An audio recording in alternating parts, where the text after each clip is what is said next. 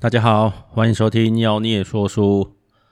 今天本来要讲一本刚看完的跟道歉有关的书。如果你有在逛那个电子书卖场的话，你会发现我最近常常念的书都跟那个 Kobo 有关系，因为他们的每日九十九元，有些书确实是蛮不错、蛮划算的。所以你会发现最近念的不少书都曾经好曾经在 Kobo 的每日九十九元书单里面。我蛮建议有在用电子阅读器的人，可以每天上去看一下。这当然也是厂商的阴谋，让你每天去逛一下，然后可能就会习惯在那边消费啦，或者是不小心就看到其他的书，顺便就手滑多买个几本这样。Kobo 九十九元真的不错，但是这个没有跟他们合作，单纯是我自己很爱买这样。好，那本来今天要讲的是一本跟道歉有关的书啦，我觉得。里面有几个章节我还蛮想拿出来聊一聊的，不过碰上了几件事情，我决定把今天聊的内容稍微更动一下。第一件事情就是跟电子书有关的，哦，也是跟刚刚那个 c o b o 的九十九元有关系。他前几天就有一本《民粹主义》，我就买了。我觉得这种书偶尔念念也蛮不错的，九十九块而已嘛，真的那个九十九块价格真的是很很美丽的哈。那买了之后呢，我就依照我自己的习惯，我是都会把档案下载下来，然后丢到我的文石的 POCK 3里面去，再用内建的阅读器去阅读。这当然也是我当初买电子阅读器的主要目的嘛。然后呢，就发生了让我很无法言语的状况。我真的是没料到会发生这种事情的，但是其实仔细想一想，好像也没那么意外。总之呢，我用文石 Pocket 3打开《民粹主义》这本书的时候呢，它就越来越钝，哦，越来越卡，然后它就当掉了。我的直觉嘛，一开始的直觉就是，嗯，是坏心下面待机，没关系，反正机器还能动嘛，我就再开一次。然后呢，反正呢，你看个前面一两页，大概都还算正常。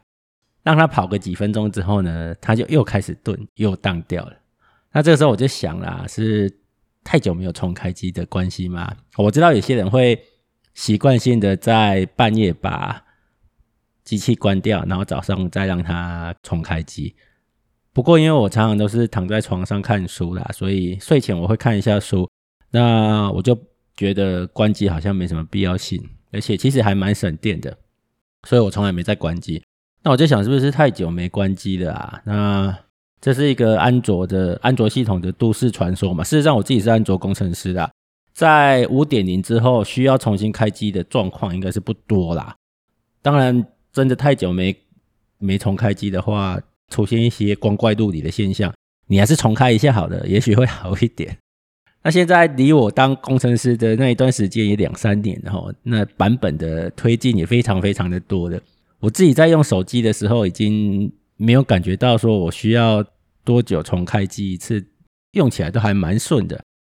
所以这次呢，我碰到这种情况，我就很怀疑说到底是什么状况。反正我就重开机了我的电子阅读器，再打开这一本《民粹主义》，然后它还是当掉了。哦，它还是当掉了。那这时候我就警觉了，大概就不出几个状况。第一个就是档案坏掉了。那档案有没有坏掉？好处理。反正呢，我就把档案丢到手机里面去。我的手机里面有另外一个阅读器嘛，哦，另外一个阅读 APP，打开之后呢，非常的顺畅，一点问题都没有。那当然，我用电脑试了一下，电脑也没问题。好吧，那看起来就档案应该没有问题了。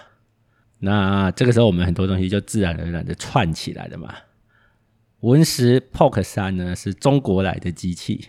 而且呢，他在台湾，我印象中呢，我们是在网络上买的话，你会找到一个在台湾的在地代理商。那他应该也不是那种我们常见的国际代理之类的，也就是说，他是个人帮我们处理这些售后服务的。但他服务应该蛮不错的，我现在是还没有出保过的，所以我也希望用不到。不过我收到机器的时候，它里面还有附一张小卡片，我觉得还蛮贴心的。好，那称赞一下代理商，我还是要回来讲机器哦。既然机器看起来是平行输入的，哦，看起来是平行输入的，当然就得符合生产地的法规。那生产地有什么法规呢？众所皆知，中国这一块地方呢，言论管制非常非常的严谨。好，在这种严谨的情况下呢，我怀疑《民粹主义》这本书里面不知道哪些词踩到他们的关键字了，所以每次开，每次就宕机。好啦，那就换个方法，可不可以？我是在 Kobo 买的嘛 Pocket 三有一个好处，它是开放式系统，所以我当然在我的 Win10 POC 三里面，我就装那个。Kobo 的 APP，我这一台很不错啦，我还是得这样讲，因为它可以让你开启 Google 架构，然后直接安装 Google Play，使用起来呢，基本上就跟我们一般使用手机差不多，就是可以装的 APP 啦，或者是你想用的跟手机类似的情境，基本上都勉强可以，哦，反正你能装的东西很多，那我就装了 c o b o 的 APP 嘛。打开 APP 哦，然后去 download 的这一本《民粹主义》，用 c o b o 的 APP 直接在里面看，哎，正常的哦，正常的。所以呢，根据我的经验，如果有如果有来，毕竟我们没有证据哈，只是每次开都会宕机而已，而且开这一本才会宕机，开其他本都没事。根据我自己开发的经验，这个应该不是在系统的层次做言论管制，应该是在它的内建阅读器。好，那的内建阅读器叫做 NeoReader 的样子，哦，应该是在内建阅读器这一块做言论管制的。那有没有可能是远端管制呢？我试了一下，把 WiFi 关掉呢，它这样宕机，然后把伺服器呢，它里面有一个伺服器的指定嘛，你可以指定 CN 的伺服器，或者是指定其他地方的国际伺服器。哦，我都试过了，它都会它都会宕机。所以应该是看起来啊，写死在 APP 里面，然后 APP 里面应该会有类似一个对照表之类的。当然，如果要再更深入的去理解的话，就得接上 ADB 看它的 Aerolog 了。那 Aerolog 里面应该就会跳出一些奇怪的讯息。哈，反正 APP 当掉这件事情，在开发者的眼里，哈，在 Google 的框架的眼里，它是一件很重大的事情，所以。这种 hang 住的状况肯定会跳 error log 的。那有 Aerolog，我们就有机会从关键字里面去判断到底发生了什么事情。不过我很懒啊，因为我的那个 Android Studio 很久没开了。你知道那个那一套软体越来越肥了。我当时当初还在用的时候，它已经肥到我快受不了了。现在如果要再重开一次啊，我可能很多东西都要更新了，SDK 不知道到哪个版本去了。所以呢，光想一想就懒了。我想说算了，反正暂时就只有一本书嘛。那这里就奉劝哦，如果你看的书是可能会踩到某些人民的神经啊，或者是踩到某些地方政府非常敏感的部位的话呢，你可能要考虑一下这一种有言论管制的电子阅读器，你可能没办法把档案直接丢进去读。当然，你可以绕一下，如果它是在 APP 里面管制的话，那我们用其他的 APP 就好的。好，这是一个绕过去的方法。我个人觉得影响没有很大，只是你花钱买了一个机器，然后还要被管这个管那个的。我们毕竟是在自由民主的国家，至少目前还是自由民主的国家，所以遇到这种事情心情有点不太美丽。这样提供给大家参考，当然这是我自己的推断跟疑惑哦。那也许只是我倒霉遇到了这个状况，也许别人不会遇到，算是一个蛮有趣的经验啊。好，那接下来我要谈另外一件事情，就是这两三天沸沸扬扬的，在屏东有一个店员，女店员遇到了一个号称有精神病的客人，哦，反正就请他戴口罩，结果客人就抓狂了，硬要把他的眼睛挖出来。然后网络上流传的一段影片，长达好像将近两分四十秒吧。这两分四十秒，你如果从影片长，以影片这个东西的长度来看，两分四十秒不算长。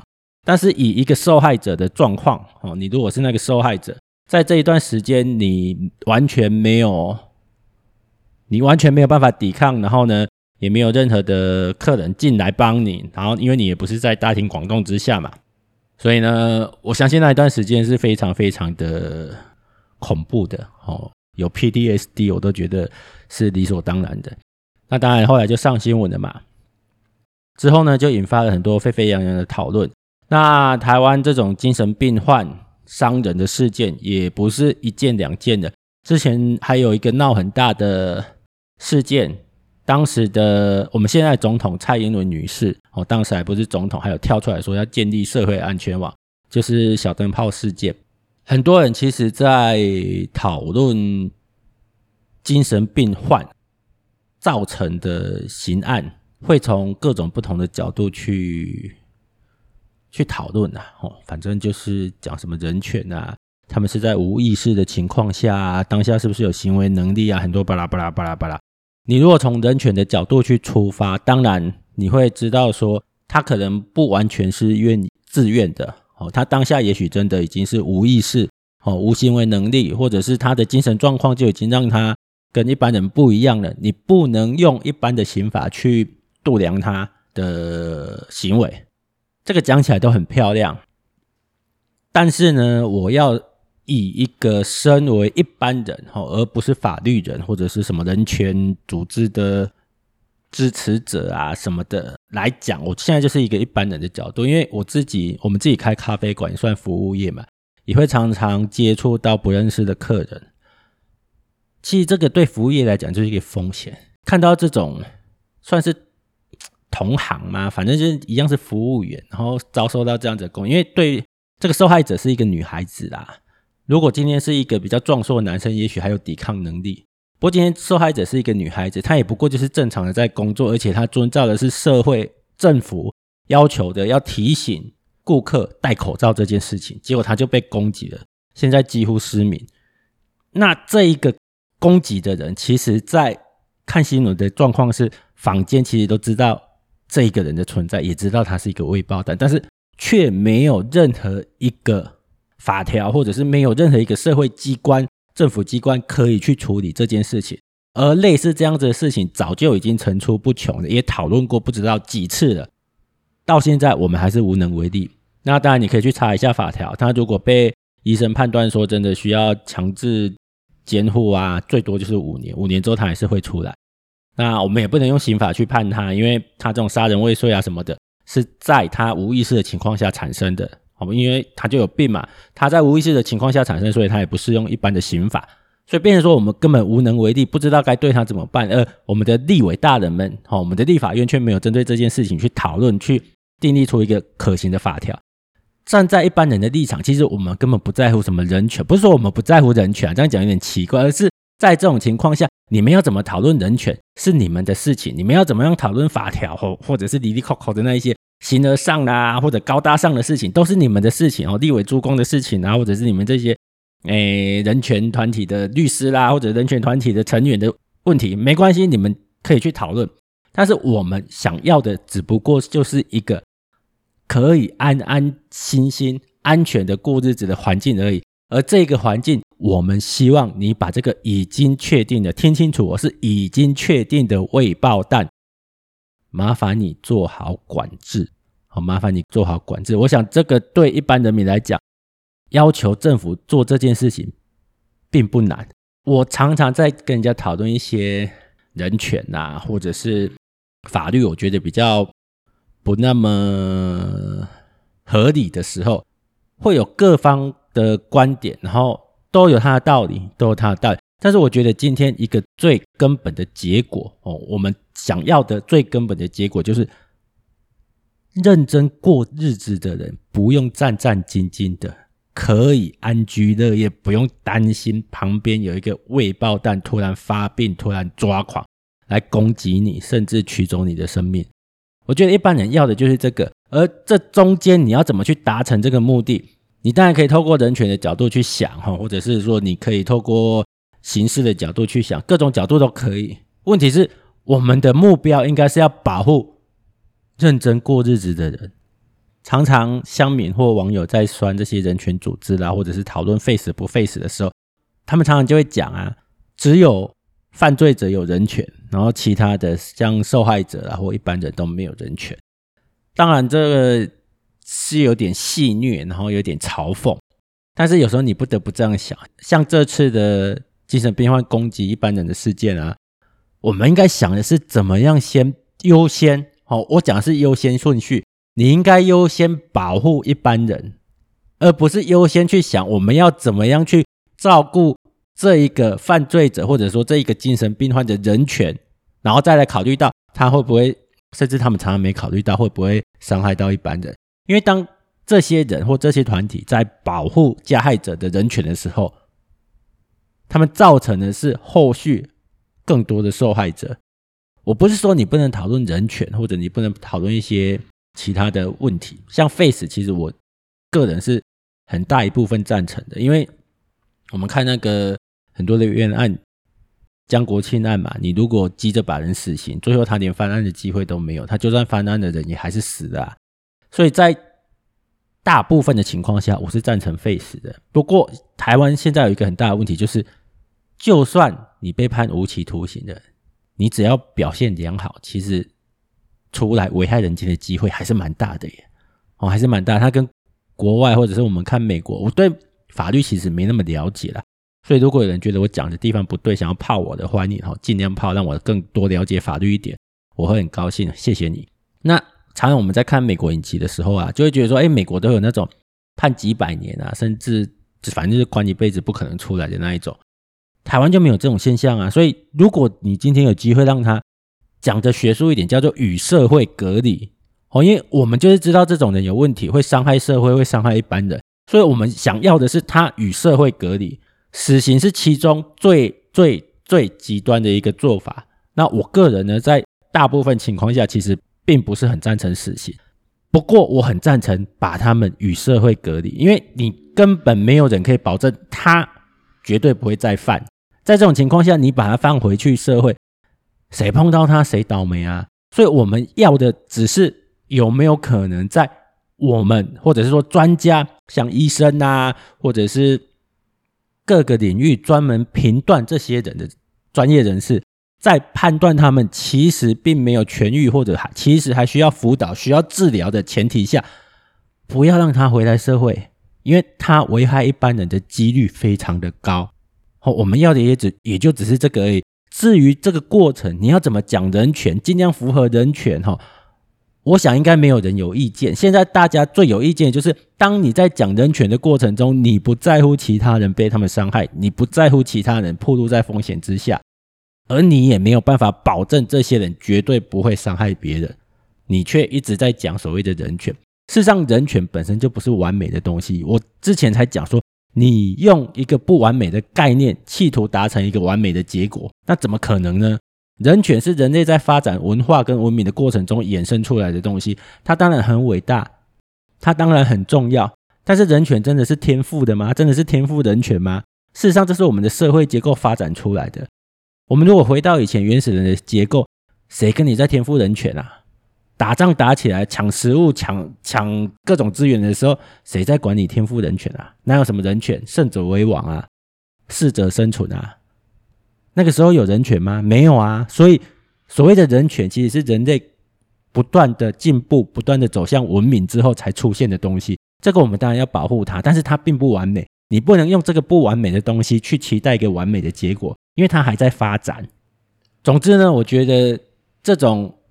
每一两年就会发生一次的重大精神病患攻击人的事件啊，应该要想的是怎么样让他们在专业人士确定他们痊愈之前，好，专业人士确定他们痊愈之前，让他们跟社会隔离，这样才是保护一般人的方法。至于中间的人权啊，中间的程序争议啊，那个当然你要去讲究哦，这个我没有意见，我相信大部分的人也没有意见。我们要的只是。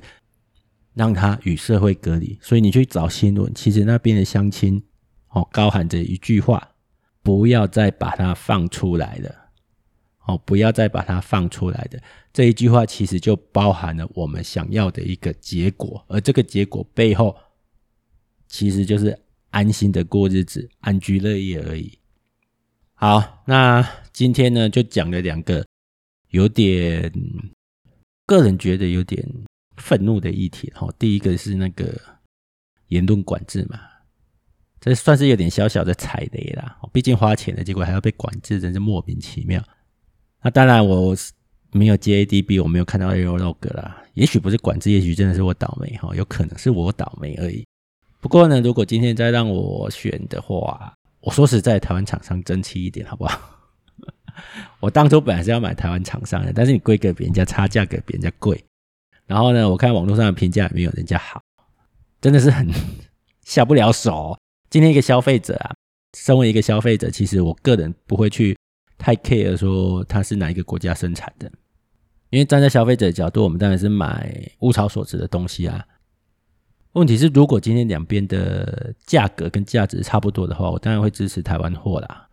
这是我相信大部分人都会这样选择。只是有时候哈，真的没办法，而且你知道，所谓台湾货，其实常常都是中国代工的，也不是真的台湾货啦。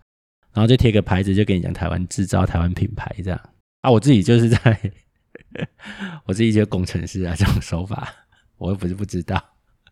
所以呢，作为消费者，我会希望说，就是买到物超所值的东西啊，只是又踩了一个小雷。不过幸好这是开放式系统啊，阅读器我可以自己安装啊，所以诶、造成一点困扰，但是勉强还可以接受。这样讲不要被被出出征啊？第二个就是现在那个这两天的精神病患攻击人的事件，我真的觉得。我们想要安心的过日子，因为我自己住的地方也曾经出现那种嗑药嗑到盲的，但是警察都懒得抓，因为抓的就又他不是那种很重大的毒品，什么二级、一级毒品，他就吸吸可能吸吸强力胶啊什么的，然后就嗑掉了，就在附近抹灰啊，在附近走来走去啊，然后偶尔就把你家放门口的东西全部干走，这样就很烦很烦啊。我们也会担心说会不会哪天突然出现暴力倾向，但是至少到目前为止还没有啦。